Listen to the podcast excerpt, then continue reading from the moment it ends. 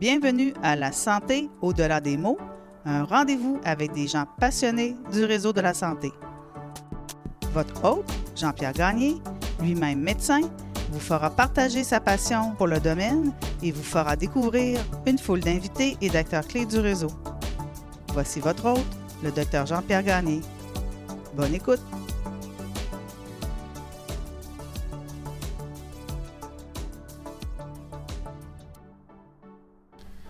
Alors, euh, bonjour, mon nom est Jean-Pierre Gagné. Bienvenue à ce nouvel épisode du balado La santé au-delà des mots. Nous sommes aujourd'hui à Montréal, euh, sur le plateau Mont-Royal, pour enregistrer cet épisode. Euh, nous sommes près de la circulation. Vous pourriez entendre des sirènes d'ambulance ou de camions de pompiers à tout moment et on s'en excuse. la pandémie semble vouloir tout au moins euh, s'apaiser. Donc, on a le bénéfice, ou j'ai le bénéfice aujourd'hui de revoir euh, une amie que je n'ai pas vue depuis euh, décembre 2019. Donc, c'est avec grand plaisir que je reçois aujourd'hui le docteur Julie Allette, qui est chirurgienne à Toronto. Julie, bonsoir. Bonsoir. Alors, Julie, j'ai parcouru ton CV, puis après 90 pages, je me suis tanné, donc euh, je reviendrai simplement sur quelques éléments. Donc, tu as terminé ta médecine en, 2006 à l'Université Laval, ta chirurgie générale en 2011. Et ensuite, tu as entrepris un fellowship à Toronto en chirurgie hépatobiliaire et oncologique qui s'est terminé en 2015. Et tu pratiques actuellement à l'hôpital Sunnybrook de Toronto. Exactement. Si on voulait comparer euh, l'hôpital Sunnybrook à un hôpital québécois en termes de taille, de volume d'activité, tu, penserais à quoi? Peut-être que tu connais plus les hôpitaux de Québec que de Montréal, mais... Oui, je dirais que c'est un, très gros hôpital euh, académique, donc probablement de la taille du nouveau CHIM à Montréal, euh, au moins. Il euh, faut savoir que à Toronto, c'est à peu près 5 millions de population dans la région de Toronto et Sunnybrook, c'est un des plus gros hôpitaux académiques de la région. Donc, on a plusieurs gros programmes, dont le plus gros programme de trauma au Canada. Euh, je pense qu'on est le sixième programme d'oncologie en Amérique du Nord. Et on a aussi des programmes euh, en neurosciences, en chirurgie cardiaque et euh, au niveau des, des, femmes et des grossesses à risque. Donc, c'est un immense hôpital qui a beaucoup de, programmes tertiaires et quaternaires dans le système de santé. je ne sais pas la taille exacte en, termes de nombre de lits, mais je pense que ça doit se comparer à un des, des super hôpitaux qui ont maintenant été créés dans la région de Montréal. Euh, ta pratique dans les faits, c'est quel domaine exactement pour euh, les gens qui connaissent moins la chirurgie ou qui sont plus profanes? Oui, donc euh, je fais de la chirurgie de cancer. donc essentiellement, 90 de, de, ce que je fais, c'est de la chirurgie de cancer. Et je me sur-spécialise en chirurgie de cancer en foie et pancréas. Donc tout ce qui est cancer primaire du foie ou des métastases, un autre cancer qui sont rendus jusqu'au foie, cancer du pancréas. Et puis au sein de ça, je fais aussi euh, de la chirurgie en ce qu'on appelle les tumeurs neuroendocrines, qui sont euh, un type de tumeur un peu plus rare, euh, dans lequel on se spécialise dans mon institution. Donc ça, ça correspond peut-être à 25 de, de, ma pratique en chirurgie de cancer. Les tumeurs neuroendocrines, donc, sont très rares, nous, dans notre pratique de chirurgie générale ou la mienne qui a un petit volet d'oncologie, c'est exceptionnel. Comment tu fais pour avoir un volet de pratique en chirurgie neuroendocrine ou en tumeur neuroendocrine pour des tumeurs qui sont extrêmement rare par rapport aux cancers fréquents auxquels on peut penser, comme les métastases de cancer du côlon, par exemple? Ben, en fait, je bénéficie de ce que mon collègue avait créé avant que, avant que je ne sois recrutée. En fait, j'ai été recrutée pour participer dans cette clinique-là, euh, qui est une clinique de tumeurs neuroendocrines spécialisée à Sunnybrook. Et euh, c'était deux oncologues, donc un oncologue médical, un oncologue euh, chirurgien, qui ont décidé de créer cette, cette clinique-là pour mieux servir les patients. Puis euh, j'ai un peu de difficulté maintenant parfois en français, donc on va le dire en anglais, mais comme on dit, euh, build it and it will come. Euh, donc ils ont créé ce service-là et la, demande a suivi. Donc il y a eu énormément de, de, références et parce que maintenant cette clinique-là est bien connue, parce que ce sont des tumeurs qui sont difficiles à traiter avec la, laquelle la plupart des gens n'ont pas d'expérience, ben, on, reçoit ces références-là régulièrement. Euh, donc, on voit euh, à peu près, je pense à l'heure actuelle, au-delà de 1500 patients avec des tumeurs neuroendocrines par année euh, qui passent dans notre clinique. Ce sont des patients qui vont être opérés ou qui vont plus être orientés vers des traitements de chimiothérapie ou autre? une combinaison des deux, je dirais. Donc, on travaille en équipe multidisciplinaire. On a une clinique qui est organisée de manière un peu particulière. dans le sens que tous les patients qui nous sont référés vont être évalués de manière simultanée par un oncologue médical, un radio-oncologue et un chirurgien-oncologue. Et puis, à partir de là, on fait des plans de traitement. Donc, probablement que à peu près un tiers des patients vont être opérés. Et puis, les, autres vont avoir des combinaisons de traitements, chimiothérapie, autres thérapies médicales thérapie de, radiation ou euh, maintenant de la, thérapie en médecine nucléaire qui se fait. Là.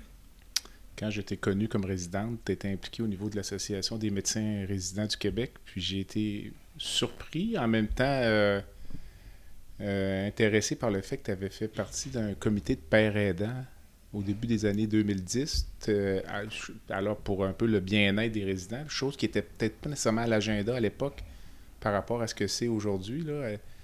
As-tu euh, qu'est-ce que tu le souvenir tu retiens de ça ou est-ce, que c'était quelque chose qui était d'envergure ou c'était un petit comité un peu euh, ah, c'était un comité un, peu plus petit. En fait, ça faisait partie des rôles qu'on avait comme, euh, comme administrateur ou comme membre de, l'association des médecins résidents.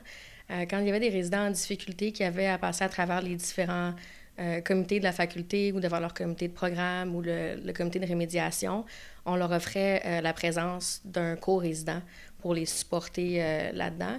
Puis souvent, c'est des résidents de l'Association des médecins résidents parce qu'on avait une connaissance euh, du système puis de, des rouages un peu de, du fonctionnement de ce à quoi ces résidents-là allaient faire face. Donc, euh, nous, ce qu'on faisait, c'est simplement, c'était le support que ces résidents-là voulaient avoir. On assistait aux réunions avec eux, on les débriefait après la réunion. c'était vraiment un, support par les pairs, plus pour qu'ils aient une oreille attentive, et quelqu'un vers qui se tourner. Fait que je pense que c'était vraiment le début des, euh, des programmes d'aide. Ça, ça, avait été mis euh, sur pied de manière un peu ad hoc, mais je pense que c'était très, très apprécié à l'époque. Alors, euh, puis est-ce qu'actuellement, tu es encore impliqué dans ce type d'activité-là? Ce type d'activité-là, directement, non. Mais je pense que maintenant, comme tu l'as mentionné, il y a beaucoup plus de focus sur l'égalité, la diversité, l'inclusion. puis j'ai continué à faire du travail dans ce sens-là. Donc, j'ai dû faire des choix dans ma carrière, dans le sens que je peux pas tout gérer euh, de la même façon ou euh, l'idée euh, tous ces aspects-là. Donc, je me concentre plus sur la recherche clinique à l'heure actuelle. Mais pour ce qui est de l'équité, diversité inclusion, je vais faire partie des comités puis je vais supporter ce que d'autres vont, vont l'idée finalement.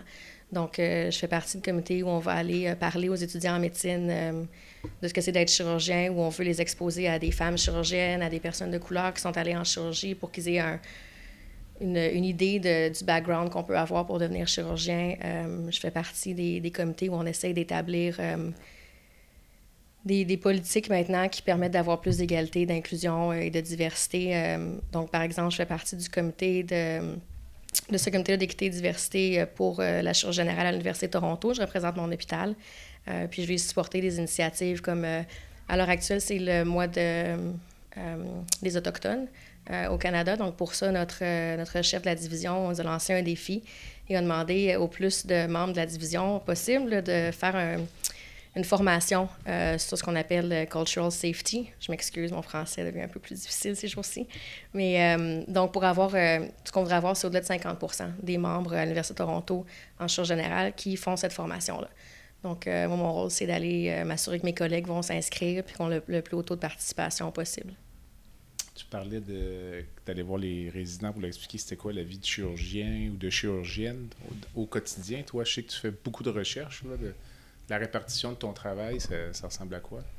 Donc, en fait, avant la pandémie, parce que pendant la pandémie, la répartition du travail, c'est ce qu'on nous demande de faire au jour le jour. Mais euh, avant ça, c'est surtout, en fait, 50% de recherche, 50% euh, en travail clinique, euh, ce qui est une des trajectoires à l'Université de Toronto comme chirurgien-chercheur. Euh, ça veut dire une journée de clinique le lundi, typiquement. ensuite, une journée en salle d'opération le mardi. Mercredi, jeudi, deux journées de recherche à temps complet. Et puis, le vendredi, une semaine sur deux, j'ai la clinique des tumeurs neuroendocrines toute la journée. Donc, entre deux et trois jours dédiés à la recherche par semaine. Puis c'est un, euh, profil que tu comptes garder ou est-ce qu'un pourrait prendre plus de place par rapport à l'autre dans le futur? Euh, je pense que ça dépend si ça va bien aller ou pas, celui qui va prendre le plus de place. Euh, la recherche, je pense que je vais continuer à le faire tant que je vais avoir du plaisir à le faire, puis tant que ça va bien se passer. Donc, Ça, ce que ça veut dire, c'est tant que je vais avoir euh, des subventions et que je vais être capable de financer la recherche, je vais continuer. Euh, si les subventions deviennent plus difficiles, euh, ça se pourrait que je me concentre plus sur la clinique à ce moment-là. Donc, je pense que je, je, vais prendre ça au jour le jour, de subvention en subvention, finalement, pour, pour voir où ça va m'amener. En termes de chirurgie élective, tu pas vraiment. Tu fais pas de chirurgie générale, disons. Là. Tu feras pas d'hernie inguinale ou de chirurgie anale ou autre. Donc, euh. Non, c'est quelque chose que j'ai presque complètement délaissé. Je fais quatre semaines par année de chirurgie d'urgence, qu'on appelle, où je peux être amenée à faire ces, ces cas-là en urgence. Mais autrement, euh, c'est principalement juste la chirurgie cancer, euh, foie, pancréas et un peu de ce qu'on appelle digestif haut, donc estomac, œsophage, intra-abdominal également. Ça veut dire que dans les faits, tu rarement de petites opérations. Là, pour le chirurgien général, parfois une, journée opératoire, avoir euh, des, des, chirurgies vraiment pas mineures, mais euh, presque. Dans mhm. ton cas, ça n'arrive pas. Là. Non, les chirurgies sont majeures. ça arrive plutôt rarement, oui. Les, mes chirurgies mineures, c'est euh, une résection intestinale pour tumeur neuroendocrine. Là, tu devrais faire ça jusqu'à quel âge à ce moment-là? Faire tout le temps de la chirurgie majeure sans la, sans la porte de sortie là, de, des petites opérations? Là, euh, c'est une très bonne question euh, à laquelle j'ai déjà pensé puis à, laquelle j'essaie de pas trop penser parce que euh, j'ai pas la réponse à ça. c'est effectivement excessivement demandant à la fois mentalement et physiquement. que, je sais pas, j'ai vu beaucoup de mes collègues qui vont avoir des carrières un peu alternatives. À un certain moment, ils vont se, se diriger vers des, des, trajectoires de leadership ou d'administration. Donc, euh, pour moi, ce sera peut-être la recherche plus tard. on va voir où ça va me mener. Mais effectivement, euh, c'est quelque chose que j'ai en arrière de la tête, mais auquel j'essaie de pas trop penser parce que j'ai pas de réponse. Cette lourdeur des colos au bloc opératoire, ça se transpose en clinique externe aussi. dans les cliniques, il y a tous les cas sont des cas de cancer. Est-ce que c'est au quotidien, est-ce que c'est lourd de traiter seulement des patients oncologiques, puis dans ton cas, je présume une bonne proportion de patients qui ont des métastases. Euh, est-ce qu'on s'habitue à ça ou est-ce je pense que c'est comme un peu tout. On s'habitue, puis on choisit aussi ce qu'on aime. Euh, moi, c'est des, des, maladies que je trouve qui sont euh, qui présentent de très beaux défis. Puis je pense que si j'avais pas ces défis-là, je m'ennuierais un peu dans ce que je fais aussi. Mais c'est sûr que le côté humain peut être peut être très lourd avec les patients ou euh, les décisions qu'on a à prendre des fois sont, sont très difficiles. puis c'est à chaque cas. Euh, je dirais que ce qui rend les choses plus faciles, c'est l'équipe avec laquelle on travaille. J'ai une équipe de. Il y a trois autres chirurgiens qui font de l'hépatobiliaire, donc foie, pancréas en cancer avec moi. Une équipe d'oncologues médicaux, de radio-oncologues. Ce qui fait que on n'est jamais tout seul à, avoir à faire affaire avec cette lourdeur-là des cas ou lourdeur-là au bloc opératoire. On a toujours d'autres euh, qui sont autour pour nous supporter. Euh, puis au bout du compte, c'est euh, la reconnaissance des patients. Ça, on, oublie complètement ce qu'il a, a, fallu qu'il soit fait auparavant, que ces patients-là sont, sont, reconnaissants, sont heureux, puis quand ils vont bien, ben, c'est la meilleure récompense qu'on peut avoir. Travaillez-vous en équipe multidisciplinaire, même en clinique? quand tu vas voir un patient, l'oncologue médical va être le bureau d'à côté, radio-oncologue ou autre, puis le patient va avoir un peu là, un, comment dire, une évaluation mhm. complète dans la même visite? Euh, oui, on essaie de faire ça le plus possible. Euh, donc, on a des cliniques où les trois, donc euh, médicales, radio-oncologie et chirurgie, sont ensemble. On ne voit pas nécessairement tous les patients ensemble parce qu'on travaille beaucoup avec d'autres centres. la chirurgie pataubilière en Ontario, c'est un peu différent du Québec dans le sens qu'on est très régionalisé. Donc, il y a seulement 10 hôpitaux dans toute la province qui sont autorisés à faire de la chirurgie de foie et de pancréas. Ce qui fait qu'on voit des patients qui viennent euh, de régions, qui viennent de la banlieue de Toronto, qui sont vus par des oncologues médicaux, des radio-oncologues plus près de chez eux. Euh, et nous, on va les opérer à Sunnybrook ou euh, dans d'autres hôpitaux de la région de Toronto. Ce qui fait qu'on travaille beaucoup en partenariat avec les oncologues et les équipes multidisciplinaires dans d'autres centres, ce qui est un, très beau travail de collaboration. Là. Ça aussi, c'est un défi très intéressant, mais qui nous permet d'avoir à la fois un service surspécialisé pour les patients en termes de chirurgie, mais aussi de garder des composantes du, euh, traitement qui sont le plus près de chez eux possible pour pas qu'il y ait trop de fardeau de déplacement. Tu as ouvert la porte sur la comparaison Ontario-Québec, donc il y a plus de centralisation en Ontario, donc ce qui est perçu comme un bénéfice pour les patients. Je pense que les gens s'entendent pour ça. Euh, il y a parfois des enjeux politiques liés à ça, euh, notamment au Québec où les, dans certains milieux, les gens veulent garder la clientèle. Il y a des patients qui ne veulent pas se déplacer non plus nécessairement très loin de leur milieu pour avoir des soins parce qu'ils ne perçoivent pas les bénéfices liés euh, à, la centralisation des soins. Là, ça fait dix ans que tu as quitté le Québec. Donc, euh, quelle, autre comparaison pourrais-tu faire entre les deux systèmes qui t'apparaissent euh, flagrantes aujourd'hui? je pense que ça, en, tout cas dans mon domaine en cancer, c'est euh, une des plus grosses différences. Puis c'est vrai ce que tu disais à propos des patients qui ne veulent pas nécessairement se déplacer. Là. Il y a des études qui ont été faites où on a demandé aux patients euh, combien de temps ils seraient prêts à se déplacer pour sauver 1 euh, de mortalité, là, 1 de risque de, décéder d'une chirurgie? Puis on augmentait ça, on augmentait, on augmentait. Puis le moment où les patients acceptaient de se déplacer, c'est quand on augmentait de 30% le risque de décès. En risque relatif ou absolu? En risque absolu. Tandis que ces gens-là, les mêmes personnes, seraient prêtes à se déplacer pour avoir un rabais chez Walmart de quelques dollars. Ils vont aller au Walmart d'à côté, puis ils vont, ils vont se déplacer plus loin. Fait que ça, c'est intéressant quand même à, à penser. Euh, c'est-à-dire que la, la, valeur, des fois, euh, en système de santé n'est pas nécessairement comprise. Euh, donc, en Ontario, ce système-là a été implanté il y a plusieurs années maintenant. Moi, je suis arrivée, c'était déjà très, très bien implanté dans la province. L'autre chose aussi, c'est qu'il y, a beaucoup de directives qui proviennent du ministère de la Santé ou de ce qu'on appelle Cancer Care Ontario, qui fait partie du ministère de la Santé puis qui gère les services de cancer. Euh, par exemple, en chimiothérapie, il y a seulement certains traitements de chimiothérapie qui sont acceptés, qui vont être remboursés par le ministère de la Santé. un des exemples en cancer colorectal, c'est un patient qui a des métastases hépatiques qui ne peut pas être opéré, la chimiothérapie qui va être remboursée par le gouvernement, c'est quelque chose qu'on appelle le Folfiri. Euh, alors que si le patient pourra être opéré, à ce moment-là, on peut utiliser une autre chimiothérapie qui s'appelle le Folfox. Euh, mais les règles sont très strictes. Alors qu'au Québec, les oncologues médicaux peuvent utiliser l'un ou l'autre à leur discrétion. Euh, donc, il y a beaucoup de choses comme ça au niveau de comment on utilise les, les, traitements de cancer ou en radiologie diagnostique, les PET scans, par exemple. Moi, je rappelle quand j'étais au Québec, on avait des PET scans quand on les voulait. C'est un examen euh, spécialisé en médecine nucléaire. Et en Ontario, il y a des critères très, très stricts. Par exemple, en métastase colorectale, euh, on ne peut pas avoir de PET scan à moins de faire une demande particulière, d'envoyer une lettre qui explique la situation, qui va être révisée par une équipe médicale au ministère de la Santé. Donc, il y a beaucoup plus de gestion euh, très, très serrée des ressources. ce que je pense que c'est une bonne chose dans certains aspects, dans le sens que euh, c'est plus basé sur les évidences. Euh, on va sauver un peu plus de ressources. Euh, mais des fois, je dois dire que je vois des équipes et on s'ennuie un peu de, la latitude ou l'indépendance de pratique qu'on pouvait avoir au Québec.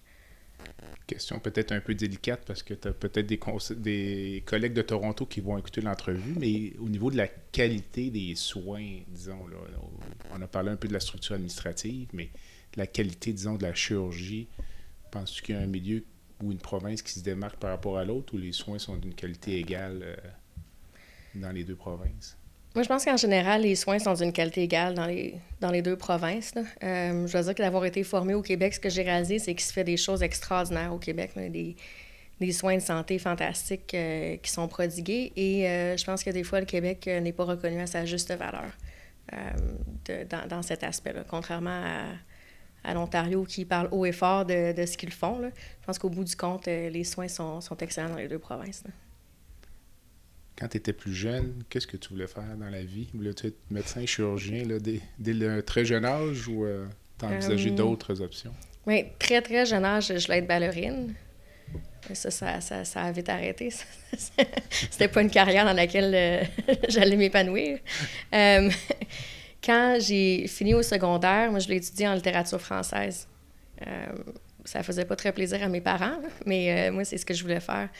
Donc, euh, finalement, j'ai été au cégep euh, dans un programme qu'on appelle Sciences, Lettres et Arts, qui me permettait de continuer à faire des sciences sociales, étudier la littérature, mais aussi faire des sciences pures. Et quand j'ai fait plus de sciences pures, de biologie, chimie, tout ça, j'ai décidé d'aller de vouloir aller en médecine initialement pour être psychiatre. Moi, c'est ça que je voulais faire, je voulais devenir psychiatre. Puis euh, j'ai un peu changé de, de, direction pendant mon cours de médecine. Puis si aujourd'hui tu n'étais pas chirurgienne, tu te verrais euh, dans quel... ou si tu n'étais pas médecin, disons, tu te verrais dans quel secteur d'activité? Pas ballerine, donc? Non, euh, pas ballerine. je pense que la littérature française, ça m'intéresse toujours, mais pas au point d'en faire une carrière. Euh, j'aurais probablement été en droit. OK. Euh, et, ouais, j'aurais probablement été faire euh, un cours de droit pour être C'est avocate. intéressant parce qu'on avait euh, Roger Grégoire en entrevue Ouais. il n'y a pas longtemps, puis euh, c'est son deuxième choix également.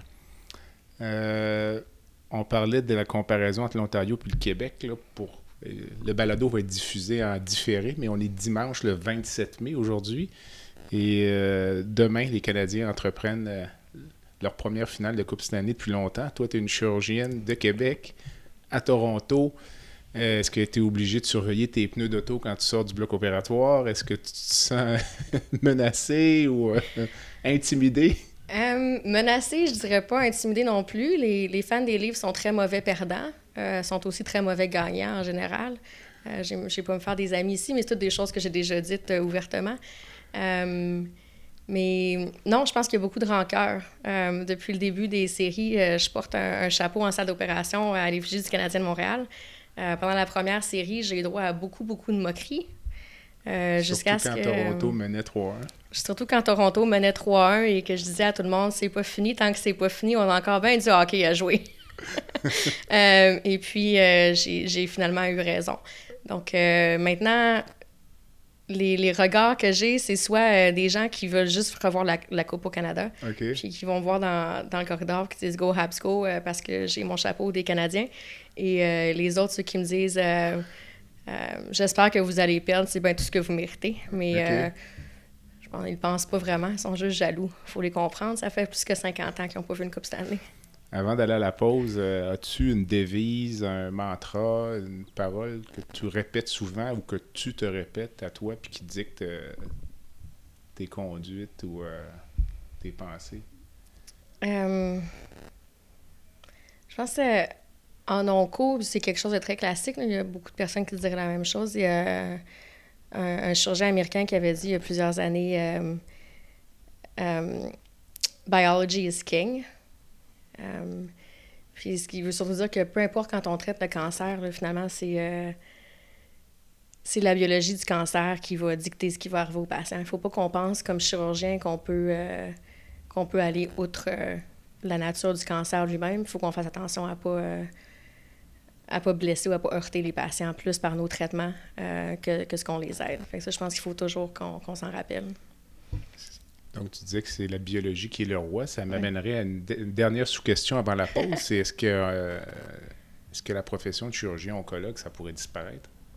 Penses-tu qu'on pourrait arrêter d'opérer les cancers un jour, selon toi, là, dans tes rêves les plus fous? Et si oui, sur un horizon de combien de, de décennies? Un jour, on pourrait, mais pas pendant que toi et moi on va encore être en vie. là. Ça, euh, je pense Il y a pas, trop de mais, chemin à euh, faire encore. Il y a trop de chemin à faire, mais si on regarde un peu là, les traitements ciblés qui sont à l'heure actuelle, l'immunothérapie par exemple, euh, on voit des tumeurs là, qui, euh, j'ai pas un meilleur mot pour ça, là, mais qui vont complètement fondre sous traitement parce que on, maintenant on comprend mieux les particularités de chaque tumeur, donc on peut avoir des traitements qui sont plus ciblés. Donc on voit des choses vraiment extraordinaires qui sont à l'heure actuelle. Le- L'immunologie en oncologie, c'est un gros champ d'intérêt, ça se développe très très rapidement. Euh, ça, c'est une chose pour traiter les cancers. Puis l'autre chose, c'est la prévention. Euh, je pense qu'il y a de plus en plus de prévention ciblée qui se fait, du dépistage ciblé également. Fait qu'éventuellement, un jour, oui, euh, si, si ça arrive que j'ai plus de cancer à opérer, ça va faire très plaisir, mais je pense que ça n'arrivera pas pendant ma, ma carrière. Quand tu parles de dépistage ciblé, donc on parle de dépistage chez les gens qui ont des facteurs de risque ou des histoires familiales ou des choses comme ça. Les facteurs de risque ou euh, une meilleure compréhension des risques génétiques aussi, là. Euh, fait que du risque individuel, euh, puis éventuellement de comment on va pouvoir euh, prévenir ce risque-là. Ça, ça Euh, viendrait peut-être à remplacer les dépistages de masse, comme euh, les problèmes de dépistage du cancer du sein, par exemple. Oui, éventuellement, euh, c'est ce qu'on espère. Parfois remis en question. là. Ouais. Excellent, merci. Alors, euh, on prend une petite pause. On vous revient dans quelques minutes. C'est maintenant le moment d'une courte pause. Le podcast La santé au-delà des mots est une présentation de Witissimo, une boutique en ligne pas comme les autres et qui est en plein développement. Visitez notre boutique en ligne au www.witissimo.ca au www.wittyssimo.ca witissimo.ca Tu veux lancer ton propre podcast mais tu ne sais pas comment t'y prendre? Pas de problème. Mouton Marketing peut t'accompagner de la conception au lancement. envoie ton idée de podcast à bonjour à commercial gomouton.com. Bonjour à commercial g o m. L'univers du podcast t'attend. Alors, euh, nous sommes de retour après cette courte pause, toujours avec Dr. Julie Allette, chirurgienne oncologue et hépatobiliaire à l'hôpital Sunnybrook de Toronto. Euh, la pandémie est à la mode, évidemment, donc puis je profite de ta présence pour te demander un peu ta, vision des choses, toi qui étais dans la plus grande ville au Canada. Est-ce que tu te rappelles quand ça a commencé, puis le shutdown, si on veut, ou le, confinement, l'arrêt des activités, où tu étais, puis comment tu as vécu ça? Euh? Euh, ben, J'étais supposée aller en Espagne pour un congrès euh, qui a été annulé à cause de, l'alerte de la COVID. La pandémie n'avait pas été déclarée globalement ou au Canada à ce moment-là. et finalement, plutôt d'aller en Espagne, j'étais venue à Montréal parce que c'était ma fête. Alors, j'avais été souper avec des amis la veille au Montréal Plaza, ici à Montréal. Euh, et on, riait un peu en se disant on sait pas si ça va arriver chez nous, euh, faut pas qu'on se touche. Puis on trouvait ça, on, rigolait. Et finalement, le lendemain, euh, la pandémie, le confinement a été annoncé par François Legault. L'Ontario a suivi peut-être une semaine après. mais donc, quand ça s'est fait, moi, je devais repartir vers Québec pour la fête d'une amie. Et donc, j'ai annulé mes plans pour aller à Québec. Je suis retournée à Toronto immédiatement parce que l'hôpital nous a rappelé, a demandé que tous les médecins soient disponibles euh, et nous a interdit de, voyager euh, à partir de ce moment-là. Donc, euh, je suis revenue en catastrophe vers Toronto. Puis, ça a pris bien du temps après avant que je revoie le Québec. As-tu des collègues qui ont été malades dans ton entourage? à l'hôpital, des gens qui ont été malades ou même qui seraient décédés? oui, il y a quelques personnes qui ont été malades, personnes que je connaisse personnellement qui ont été gravement malades ou qui soient décédées. mais on a quelques, euh, quelques personnes de notre équipe qui ont, qui ont eu la COVID. Euh, je dois dire qu'on a été très bien protégés dans notre hôpital. Il y a eu beaucoup, beaucoup de, de critiques à propos des équipements de protection, euh, de la façon dont les hôpitaux ont géré ça. à Sunnybrook, on été très, très chanceux. Tout a été pris très au sérieux des politiques qui ont été établies rapidement pour les équipements de protection, le, le, port du masque universel pour tous les professionnels dans l'hôpital. Euh, une politique très claire sur l'utilisation des N95 euh, pour les patients COVID au bloc opératoire. Donc, on a été très, très bien protégés, mais je pense qu'il y a eu très peu de, de personnes de la santé dans notre hôpital qui, ont été malades. Ici au Québec, euh, je pense que globalement, le gouvernement Legault était apprécié par la population puis la, conduite des affaires durant la pandémie. De l'extérieur, on a l'impression que le gouvernement Ford a trouvé ça un peu plus difficile. Donc, de ton point de vue, toi, ce que le gouvernement de l'Ontario a fait, qu'est-ce qui était moins bon ou qu'est-ce qui a fait que les gens étaient insatisfaits? Oui, je sais pas si le gouvernement Ford a trouvé ça un peu plus difficile, mais la population de l'Ontario a trouvé ça un peu plus difficile, ce que Ford faisait. Euh, pendant la première vague, ils ont fait ce qu'il y avait à faire. Ils ont été un peu plus tard sur le Québec, mais le Québec a vraiment été un leader à ce moment-là dans, dans tout le Canada. Euh, mais tout a été fermé. Il y a un confinement, un ordre de rester à la maison qui a été, qui a été annoncé. Euh, puis on a complètement fermé euh, les salles d'opération, les activités électives, parce qu'on ne savait pas ce qui allait se passer. Donc la première vague, c'est plutôt bien passé, a été plutôt bien géré. Je pense que le problème, c'est que la première vague a bien été finalement. On avait peur qu'il nous arrive ce qui est arrivé en Italie ou, aux États-Unis, puis ça n'a pas été le cas. Donc, euh, après ça, quand la deuxième, la troisième vague sont arrivées, les choses n'ont pas été prises au sérieux de la même façon euh, par les autorités gouvernementales. Il y a eu énormément de délais à d'abord reconnaître qu'on avait une autre vague qui arrivait et puis mettre en place les mesures nécessaires. Même au, pire moment de la troisième vague, il y avait encore des activités de construction, de construction de condos, euh, des films qui se tournaient à Toronto, des vidéoclips, des shootings photos. les écoles n'ont jamais été complètement fermé avant qu'il soit très, très tard dans la vague. Euh, il n'y a aucune mesure qui a été mise en place pour la ventilation dans les écoles, par exemple. Donc, je pense que euh, le problème, ça a été la gestion de la deuxième et la troisième vague, de tout faire trop tard. Et puis, quand on met les mesures en place trop tard, mais elles ne sont pas aussi efficaces, donc elles sont remises en question. Euh, et ça, ça a été le, gros, gros problème. C'est ce qui fait qu'en Ontario, la troisième vague a été absolument horrible.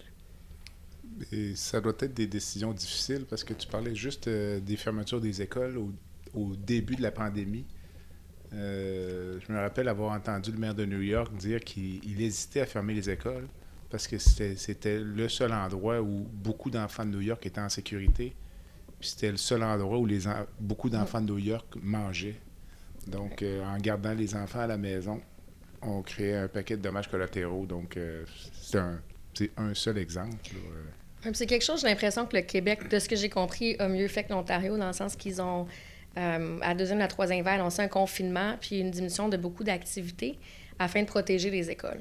Donc, on va arrêter beaucoup d'autres choses pour faire en sorte que les enfants puissent continuer à aller à l'école pour toutes les raisons que tu as mentionnées. Euh, tandis qu'en Ontario, les écoles étaient toujours les premiers à écoper. Ils voulaient, ils voulaient euh, protéger l'économie, protéger la business plus que beaucoup d'autres choses. Moi, c'est la perception que la population en a eue. Je pense que c'est pour ça que le gouvernement Ford pourrait avoir un peu de difficulté aux prochaines élections qui arrivent très rapidement. Penses-tu que cette pandémie-là va avoir fait de toi euh, un meilleur médecin? Est-ce que ça a un impact sur ta vision de la pratique médicale ou c'est ça va demeurer comme un, un aparté? Euh, c'est dur à savoir. Je pense que c'est le futur qui va nous le dire un peu. je pense que ça m'a fait un, meilleur team member. Je pense qu'on travaille mieux en équipe qu'on travaillait avant. On a été mis dans des circonstances exceptionnelles qui a fait qu'on a tous dû laisser de côté euh, nos préférences individuelles et travailler mieux en groupe. Donc ça, je pense que ça va rester. Euh, et ça m'a permis aussi d'être plus capable de m'adapter. Euh, de ne pas rester juste encacané dans ma pratique, dans mes habitudes, puis de me rendre compte que ben, finalement, je peux m'adapter puis que ça va bien aller quand même. Donc ça, je pense que ça va rester. Puis le travail d'équipe au niveau de tous les hôpitaux, je pense que ça va être un, plus dans le futur. As-tu personnellement eu peur de tomber malade ou euh, d'en mourir ou tu, te trouves euh, trop jeune encore pour ces considérations-là? Euh, je pense pas que je sois trop jeune pour ces considérations-là. Quand on voyait ce qui se passait en Italie, moi j'avais des collègues avec qui j'avais travaillé auparavant qui sont maintenant médecins en Italie. C'est des histoires d'horreur qu'on entendait là-bas. Donc, quand tout ça a commencé, euh, oui, moi, j'avais très peur. Euh, aller à l'hôpital, pour moi, c'était effrayant. On savait pas ce qui allait se passer, on savait pas à quoi s'exposer. Je pense pas qu'il y a aucun de nous, quand on, est, quand on décide de devenir médecin, qui pensait qu'on aurait à faire quelque chose comme ça euh, dans, dans, notre pratique. Donc, oui, j'avais peur, on, le faisait quand même, mais c'était très effrayant. Puis je pense que au fur et à mesure, on a compris ce qui se passait un peu mieux, puis on a appris à, se protéger, puis à, gérer le risque. Mais je veux dire que quand tout ça a commencé, j'avais appelé ma mère pour lui dire euh, si jamais j'attrape la COVID, que je vais aux soins intensifs, ben c'est ça qu'il va falloir que tu fasses. Puis euh, ça, c'est mes amis qui sont intensivistes à Toronto, puis ils parlent français, ils vont pouvoir te parler. Euh, puis elle voulait rien entendre, elle voulait pas m'en parler. Comme ça t'arrivera jamais. Je écoute, faut être prêt à tout.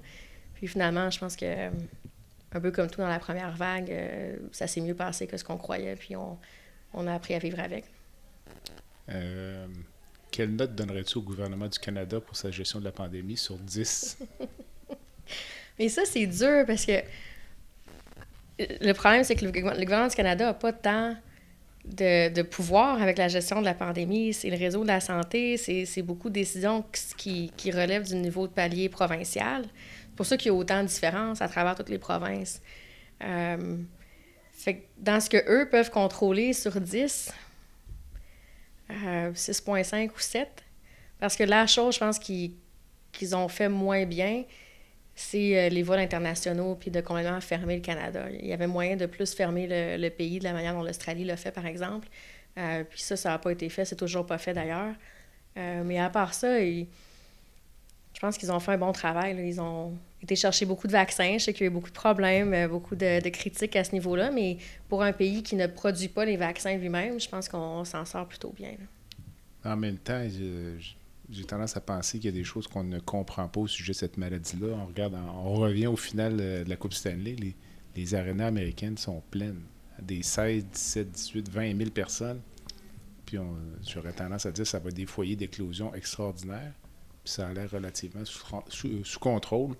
Alors qu'ici, à Montréal, euh, les Canadiens vont jouer devant 3500 personnes. Puis ça, c'est en poussant. Donc, euh, il y a des choses mystérieuses. Oui, exactement. Dirais-tu qu'on a au Canada un bon système de santé?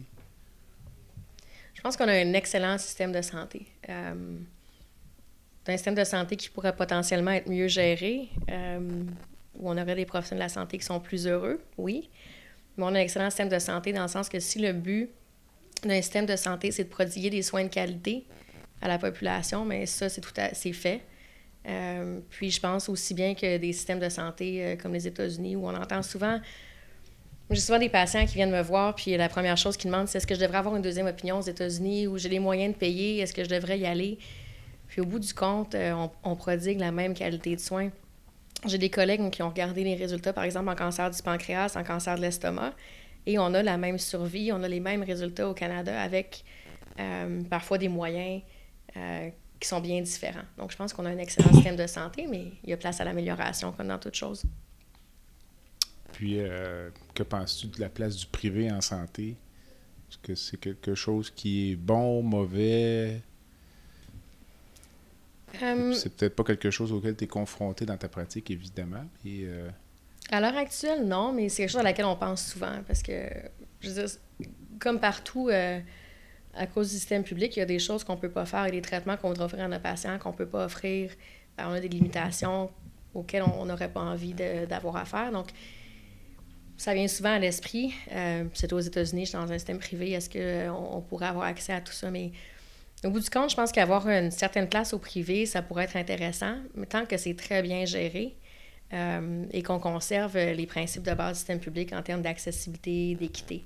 Euh, le problème que je vois avec ça, c'est que les bons côtés que je vois au privé peuvent vraiment devenir de mauvais côtés dans le sens que où, il y a de l'homme, il y a de l'hommerie.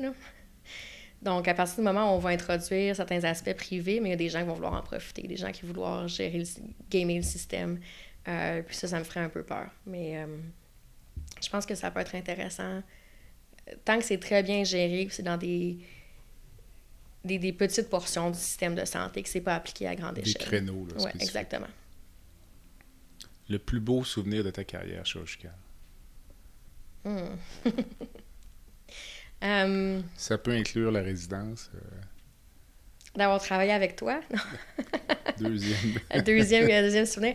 Euh, il y aurait deux choses. Mais quand j'ai quand j'ai passé mes examens de chirurgie générale, quand j'ai su que j'avais terminé, puis que, que j'allais être chirurgienne, puis que c'était fait, puis que personne pouvait me l'enlever, ça, ça c'était un soulagement. Puis euh, c'était un, très beau souvenir. Oui, on se rappelle de ça. Euh, sinon, j'ai un patient en particulier qui avait des qui était atteint de tumeur neuroendocrine que j'ai traité pendant euh, cinq ans. Euh, il passait à travers plusieurs chirurgies, euh, plusieurs lignes de traitement. puis cet homme-là est finalement décédé. Et quand sa, sa conjointe est venue nous remercier en personne, ça, a été quelque chose de, très, très particulier. Son conjoint était décédé déjà. elle a pris le temps de, de, faire plusieurs heures de route, de venir nous voir au centre d'oncologie.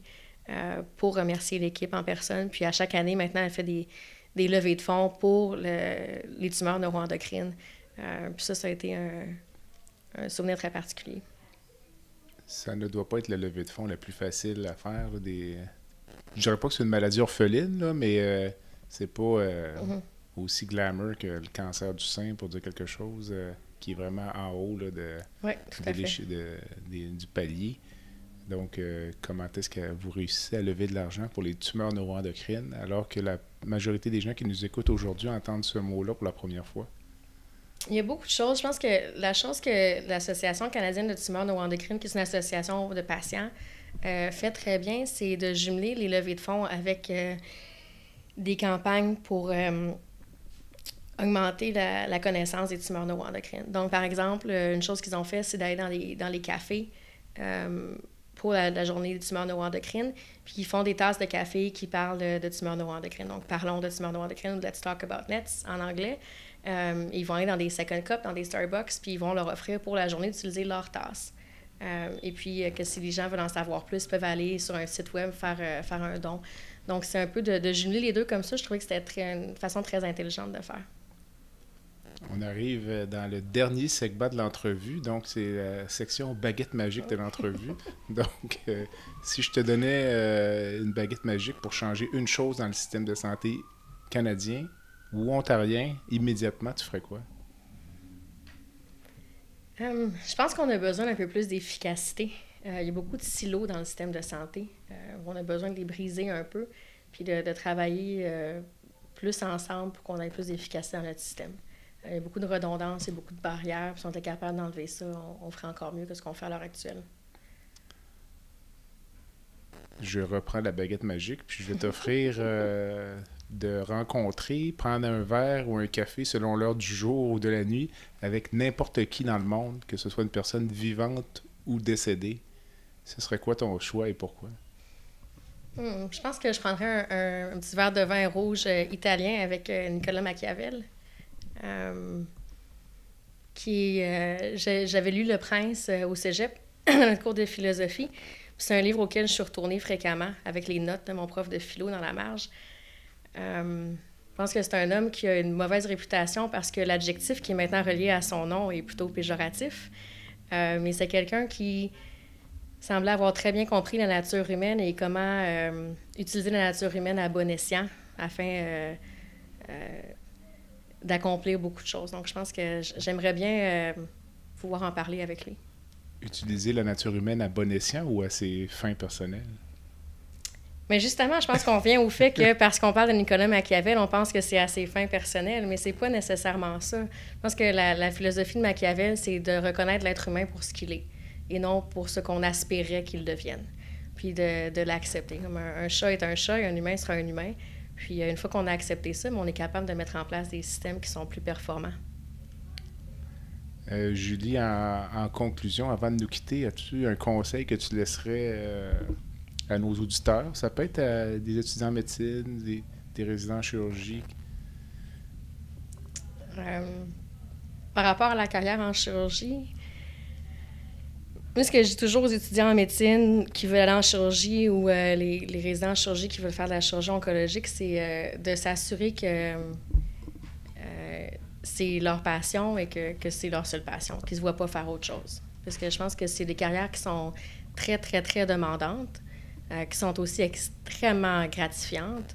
Mais si on n'est pas passionné suffisamment, bien, le, côté demandant va prendre le dessus, puis ça peut devenir très, très difficile. Donc, ce serait que c'est ça que vous voulez faire, si vous ne voyez pas faire quoi que ce soit d'autre, ben c'est la bonne chose pour vous. Puis il ne faut pas en avoir peur, il faut absolument y aller. Mais euh, c'est peut-être un, petit check à faire avant de commencer. Alors, euh, Julie Alette, chirurgienne à Toronto, merci beaucoup. Merci beaucoup de m'avoir invité. Alors, euh, c'est terminé pour aujourd'hui. Je vous invite à visiter notre site web baladosanté.ca, B-A-L-A-D-O-S-A-N-T-E.ca. Vous pouvez également visiter notre page Facebook. Je vous invite et vous encourage à vous abonner au balado.